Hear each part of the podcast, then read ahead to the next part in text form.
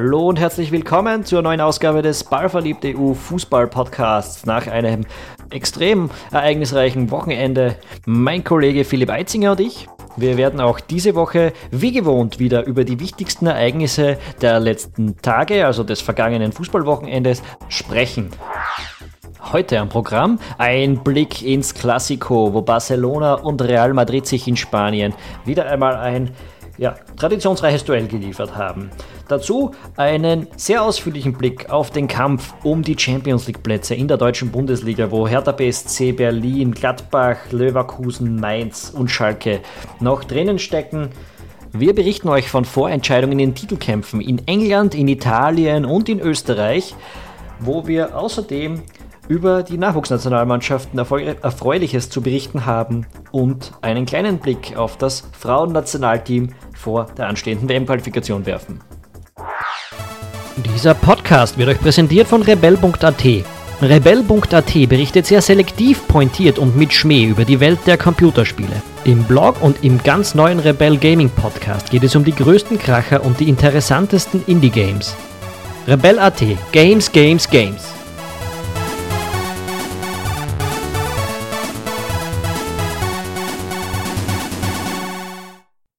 Philipp, unser erstes Thema diese Woche ist Spanien und da ganz konkret das Classico. Ronaldo hat da einen 2 zu 1 Sieg für Real in Barcelona herausgeschossen, der vielleicht nutzloseste Classico-Sieg seit Jahren, oder? Äh, für die Liga sehr wahrscheinlich, weil Real hat immer noch sieben Punkte Rückstand. Aber für die Brust, die damit breiter wird, ist es sicherlich wichtig und auch äh, im Hinblick auf die nächste Saison, dass man gesehen hat, man ist gegen Barcelona, wenn alles passt, nicht, nicht chancenlos und vor allem auch, wenn nicht alles passt. Äh, der Ausschuss von Ramos zehn Minuten vor dem Schluss, da ist es noch 1, 1 zu 1 gestanden, zwei, drei Minuten später eine super Flanke vom Bale auf Ronaldo, der ist am langen Pfosten gestanden, hat sich die Kugel heruntergestoppt, noch einen Haken gemacht und zum 2 zu 1 verwandelt. Das ist insofern lustig, dass weil Real gewonnen hat, obwohl in dem Spiel auch nicht immer alles äh, gepasst hat. Einen schönen Satz hat es dazu gegeben von Fabio Capello, der ehemalige Realtrainer, der gesagt hat, die Mittelfeldspieler bei Real das sind in Wahrheit arme Schweine. Sie sollen pressen, sie sollen Pass spielen, sie sollen die Abwehr sichern und das mit drei feinen Herren da vorne, denen das alles völlig egal ist. Ich glaube, die Kompensation stimmt. Also. Die Kompensation stimmt, das kann man wohl so sagen.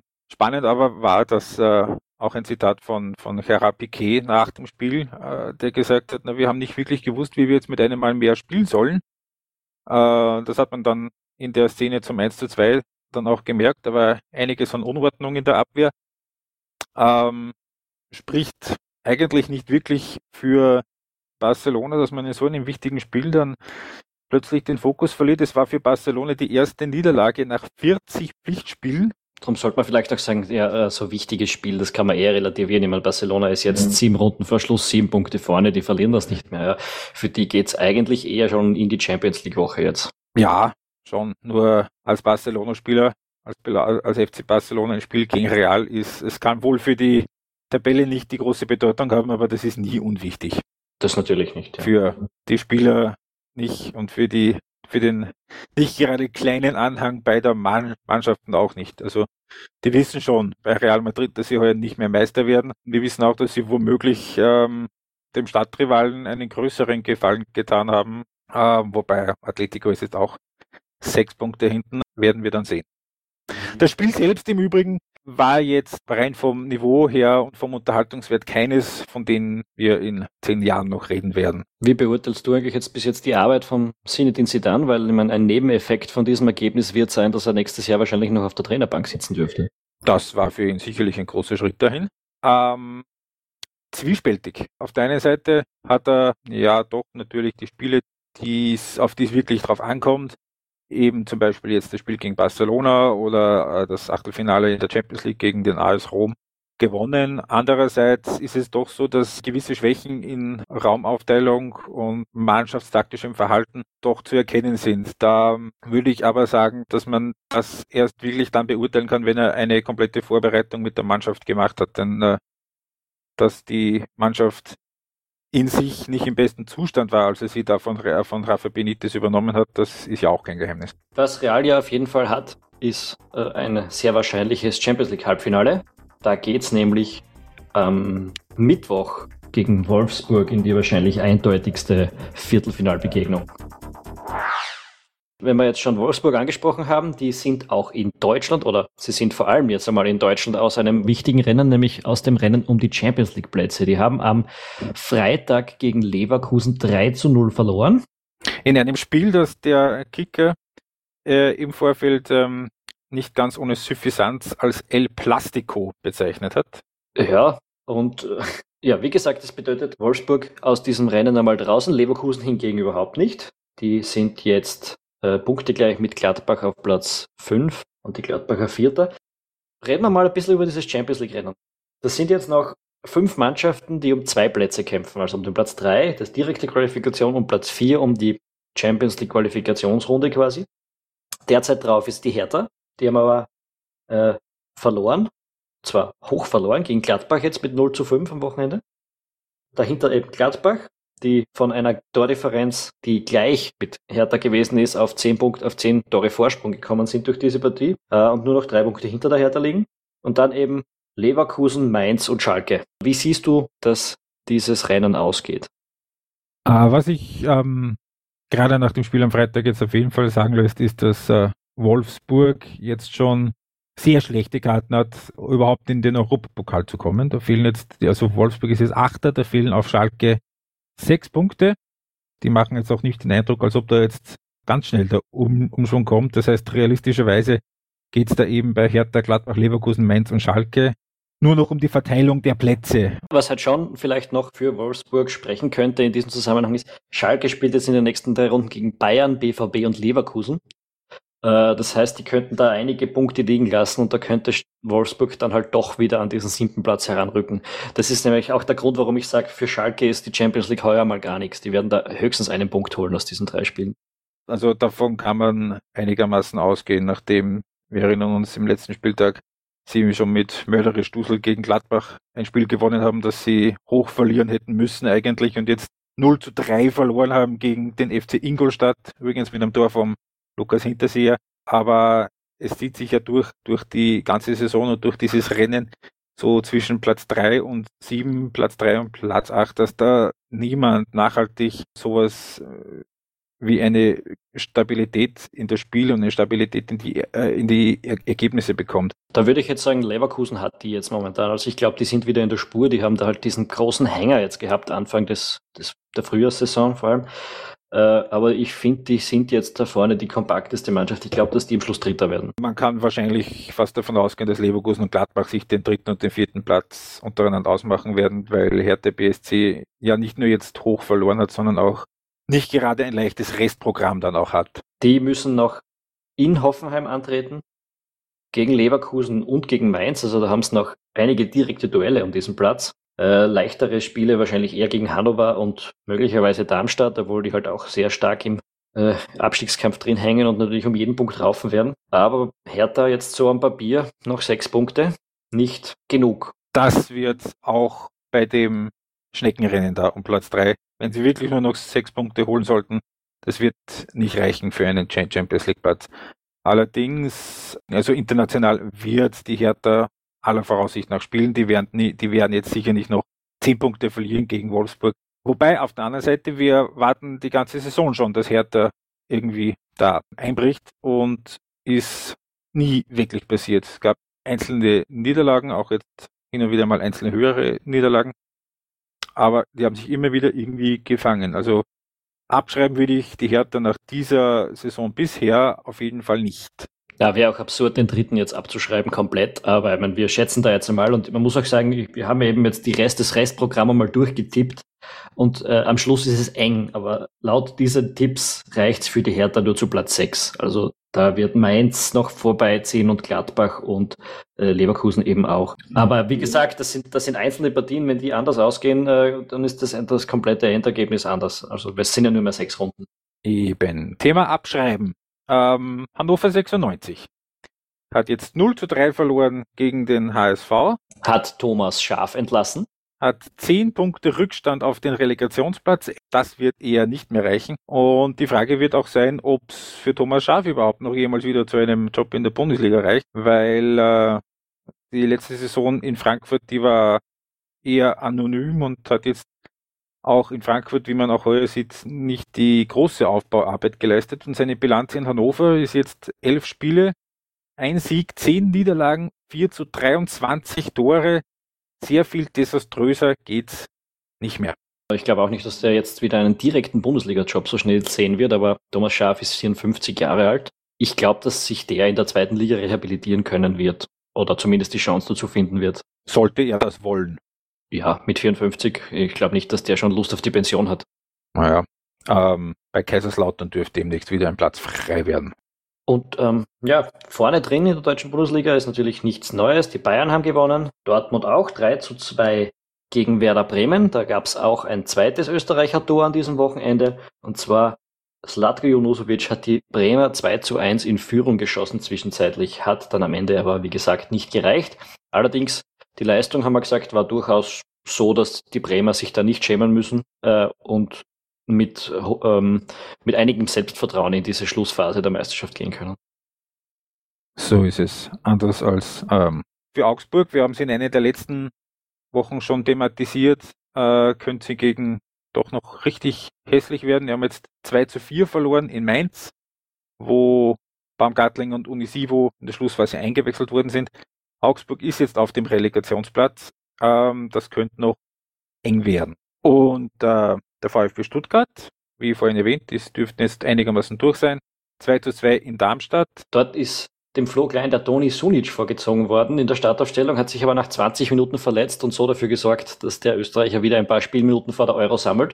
Und auch Martin Hanig ist in der 72. Minute eingewechselt worden, hat also ein paar Minuten bekommen. Bei dem kann man davon ausgehen, dass der wahrscheinlich ab dem Sommer nicht mehr in Stuttgart ist und vielleicht auch deshalb jetzt keine große Rolle mehr in der Startaufstellung spielt. Umso wichtiger womöglich die Europameisterschaft dann für den Jungpapa, der ja beim zweiten Ländermatch gegen die Türkei nicht mehr dabei war, weil er zur hochschwangeren Frau heim ist. Die Tochter ist mittlerweile zur Welt gekommen. Gratuliere. Gut, dann werden wir einen kurzen Abstecher noch nach England machen, wo Tom Leicester einen weiteren Schritt in Richtung Titel gemacht hat. Leicester ist jetzt eigentlich, also was haben wir noch? Sechs Runden, sieben Punkte Vorsprung die stehen eigentlich besser da als Barcelona, die stehen besser da als die Bayern. Das, jetzt, das müsste jetzt eigentlich reichen. Das war auch eine gute Vorstellung gegen Southampton mit dem 1 zu 0 am Wochenende. Das war das vierte 1 zu 0 in Folge, das 14. Mal in dieser Saison, dass sie mit einem Tor Vorsprung gewonnen haben. Leicester weiß, wie man Ergebnisse raus, rausgrindet. Und Tottenham unterdessen 1 zu 1 in Liverpool in einer guten Begegnung. Beide Teams haben gezeigt, dass sie in der Zukunft, wenn sie sich dementsprechend verstärken oder die Mannschaften zusammenhalten können, eine Rolle spielen können. Aber für die heurige Saison Liverpool wird nichts mehr mit der Champions League oder wahrscheinlich schon gar nicht mit der, auch gar nicht mit der Europa League zu tun haben. Und Tottenham wird nicht Meister werden. Der Abstand sind jetzt sieben Punkte, sechs Spiele. Zu viel. Übrigens das 1 äh, zu 0 von Leicester dank einer Flankenvorlage von Christian Fuchs zustande gekommen.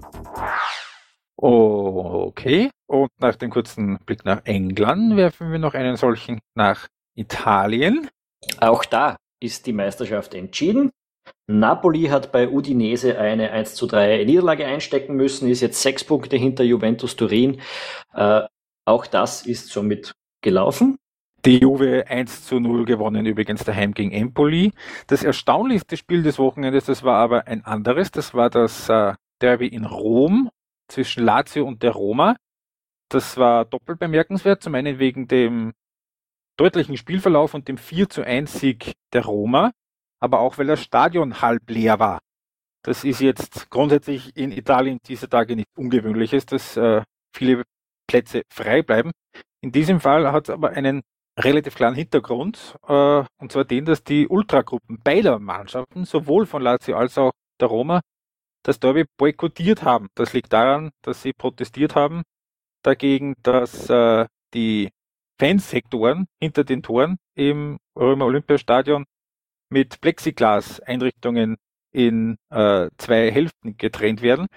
Das ist äh, offiziell eine Sicherheitsmaßnahme, um Overcrowding in den einzelnen Sektoren zu verhindern. Die Rede ist davon, dass da nicht selten 12.000 Leute sich in einen Sektor quetschen, der eigentlich nur für 8.000 zugelassen ist. Ähm, die Hardcore-Fangruppen, die äh, sehen dahinter eher eine Heckelei von den Behörden und sind dem Spiel mal eben ferngeblieben.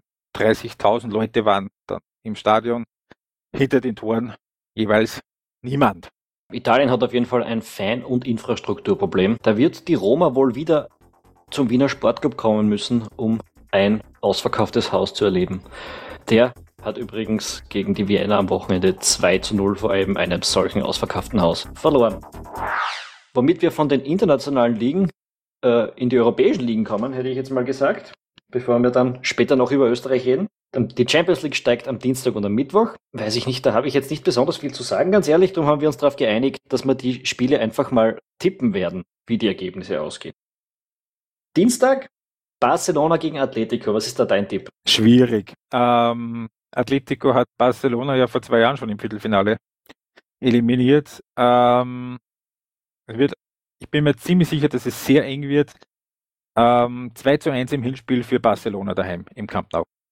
Ich glaube nicht, dass es so eng wird. Ich glaube, Barcelona wird das 3 zu 1 äh, zu Hause machen und das wird schon relativ schmeichelhaft für Atletico sein. Am gleichen Abend die Bayern zu Hause gegen Benfica.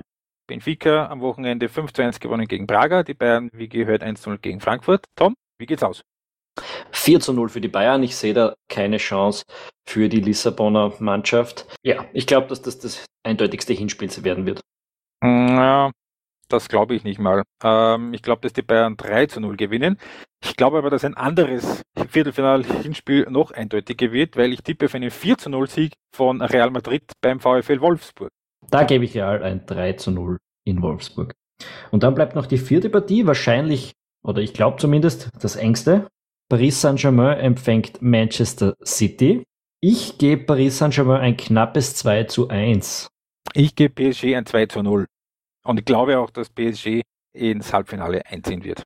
Die Europa League ist von der Auslosung her ein wenig unglücklich verlaufen, jetzt mal aus meiner Sicht. Da gibt es ein vorweggenommenes Finale der Herzen, meines Herzens vor allem, äh, Dortmund gegen Liverpool. Zuerst eben das Spiel in Deutschland. Da kehrt Jürgen Klopp mit seiner neuen Mannschaft zu der alten Wirkungsstätte zurück. Liverpool ist sicher der Außenseiter in der Begegnung. Und wenn man jetzt ähm, darum sich die anderen Viertelfinals ansieht, also namentlich Bilbao gegen Sevilla, dann äh, Villarreal gegen Sparta Prag und noch äh, Sporting Brage gegen Schachtor Donetsk. Ähm, wird das Finale Dortmund gegen einen Spanier? Ja, Sevilla gegen Dortmund dürfte dann, wenn die Auslosung nichts dagegen hat, im Finale stehen. Und nach diesem sehr kurzen Abstecher in die europäischen Bewerbe geht es jetzt zurück nach Österreich. Da haben wir heute einiges zu besprechen. In erster Linie hat am Wochenende Rapid den Meistertitel ja, mehr oder weniger verloren. 1 zu 1 zu Hause gegen Salzburg. Wie war die Partie? Die Partie war, das möchte ich vorweg mal sagen, so, dass ich mir mehr Länderspiele am Nachmittag an sonnenüberfluteten Nachmittagen im Happelstadion wünsche. Äh, das hat schon was. Ähm, 30.000 Leute, nicht ganz, waren da, haben gesehen, wie äh, Salzburg eigentlich von Beginn an sich relativ zurückgenommen hat, einigermaßen kon kontrolliert sich das Ganze angesehen hat.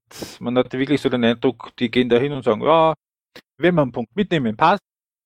Haben ähm, sich dann darauf kon konzentriert, dass sie mit, äh, mit ihrer Mittelfeldraute dann die äh, Außenspieler von Rapid da draußen einigermaßen isolieren, dass sie äh, nicht die ganz großen Chancen zulassen. Das hat bis auf eine Situation gleich halbe Minute nach Beginn der zweiten Halbzeit auch super funktioniert. Da hat dann Luis Schaub das ausgenutzt, dass nach einer, muss man sagen, sehenswerten Vorarbeit, das war eine schöne Kombination, da äh, Duja Cialetta Zahl in der Salzburg-Verteidigung und auch seine Nebenmänner nicht ganz dabei waren. Aber wenn man dann so eine Viertelstunde vor Schluss dann so ein billiges Gegentor dann zum 1 zu 1 es halt hat dann auch bis zu einem gewissen Grad vom Niveau her nicht gereicht. Und es gibt so gewisse Jahre, da wird die Mannschaft Meister, die die beste ist. Und es gibt so gewisse Jahre, wo die Mannschaft Meister wird, die, die, die, die am wenigsten schlechte ist. Und es verfestigt sich immer mehr der Eindruck, äh, dass es heuer Letzteres ist. Also Salzburg macht wirklich nichts Besonderes. Muss man aber auch dazu sagen, wenn man da hinten eine Kante hat wie Charletta Zar und einen nicht immer ganz sicheren äh, zweiten Innenverteidiger mit Miranda kann man kein hohes Pressing spielen. Drum lässt das Oscar Garcia wahrscheinlich auch bleiben. Das mag selbstverständlich sein. In Österreich muss man das aber herausstreichen, weil es da diverse Trainer gibt, denen das wurscht ist und die das sicherlich trotzdem probieren würden und auch in der Vergangenheit probiert haben. Die Austria-Fans werden sich erinnern. Ansonsten, die Austria hat verloren in Altach. Dies hätte sich mit ein paar etwas weniger wirklich schlechten Ergebnissen in letzter Zeit problemlos zurück in den Titelkampf schießen können. So aber wird man wohl souveräner Dritter werden. Und hinten äh, schaut es jetzt so aus, dass eine Vorentscheidung gefallen sein dürfte. Alltag eben mit dem Sieg gegen die Austria und WRC mit dem Sieg gegen Ried, die haben sich jetzt, kann man zu, würde ich so schon sagen, 99 Prozent von Abstiegskampf verabschiedet. Ried ist jetzt Neunter, ist vorletzter mit sechs Punkten Vorsprung auf Grödig. Grödig hat in der Schlussphase noch einen Sieg gegen Sturm hergegeben. Das war das Spiel übrigens der schlechtesten gegen die zweitschlechteste Rückrundenmannschaft. Die zweitschlechteste Sturm, also die damit tabellarisch nicht mehr zweitschlechteste, hat das gewonnen. Für Grödig wird's finster. Nicht finster wird's hingegen für Österreichs Jugendnationalmannschaften. Die haben sich jetzt zum zweiten Mal in Folge sowohl in der U17 als auch in der U19 für die Europameisterschaft qualifiziert. Eine erstaunliche Leistung, vor allem in der U17. Die hat im Entscheidungsspiel gegen Frankreich, nachdem es gegen Griechenland und Island immer nur zu einem Unentschieden gereicht hat, gegen Frankreich einen 2 zu 1 Sieg gefeiert, die Mannschaft von Andy Heraf, und ist jetzt eben bei der Europameisterschaft ebenso dabei wie die U19. Und die U19 anders als die U17, die zittern musste, in extrem souveräner Manier. Die haben alle drei Elitenrundenspiele gewonnen und fand sicher nicht ohne Chancen auf einen WM-Platz dann zur Europameisterschaft. Für diesen WM-Platz muss man entweder ins Halbfinale kommen oder Dritter werden und den anderen Gruppendritten dann in einem Entscheidungsspiel schlagen. Aber da ist sicher was drin für die Burschen von Rupert Marco. Sicher was drin? Das ist auch das Motto für Österreichs Frauennationalmannschaft. Da hast du dich vor den zwei Heimspielen in der WM-Qualifikation der Rolle der ÖFB-Teamspielerin in der besten Liga Europas angenommen in Deutschland. Da gibt es jetzt einen Artikel auf ballverliebt.eu. Möchtest du den ja, Zuhörern vielleicht ein paar Spoiler verraten? Ja, es geht darum, dass äh, zwölf Spielerinnen, die zum Kreis der Nationalmannschaft gehören, eben in der deutschen Bundesliga spielen, die sowohl in der Spitze als auch in der Breite, kann man durchaus sagen, die beste Liga in Europa ist. Äh, und ich habe mir eben angesehen, äh, welche Rolle die Spielerinnen dieses deutschen Dutzends aus dem ÖFB-Lager in ihren Vereinen spielen ähm, vor dem Hintergrund, dass es jetzt eben am Mittwoch gegen Kasachstan geht und am Sonntagnachmittag gegen den Gruppenfavoriten Norwegen in der EM-Qualifikation, jeweils in Steyr. In der nächsten Woche gibt es dann wenige Highlights. In Deutschland geht es vor allem um den Abstiegskampf. Wichtige Duelle: Frankfurt gegen Hoffenheim und Werder gegen Augsburg. Da könnten erste Vorentscheidungen gegen den Abstieg fallen. Ähm, Samstag ist außerdem in Italien ein sportlich nicht allzu brisantes, aber vom Namen her doch sehr prestigeträchtiges Duell. Milan gegen Juventus. Und am Sonntag gibt es Tottenham gegen Manchester United. Da geht es für Tottenham darum, ja, entweder doch Leicester noch unter Druck zu setzen oder eben zumindest diesen zweiten Platz gegen Arsenal und Manchester City abzusichern, während Manchester United eigentlich dringend drei Punkte braucht, um noch die Chance auf Platz 4 und damit die Champions League Qualifikation zu wahren. Für diese Woche wäre es das wieder beim Ballverliebt Fußball Podcast. Bitte hinterlasst eure Kommentare und euer Feedback und was auch immer auf ballverliebt.eu zu dieser Sendung. Und äh, es würde uns wie immer wirklich sehr, sehr helfen, wenn ihr auf iTunes oder euren anderen Podcatcher-Plattformen eine positive Bewertung für uns hinterlasst, damit auch andere Leute diesen Podcast finden. Vielen Dank fürs Zuhören. Bis zum nächsten Mal.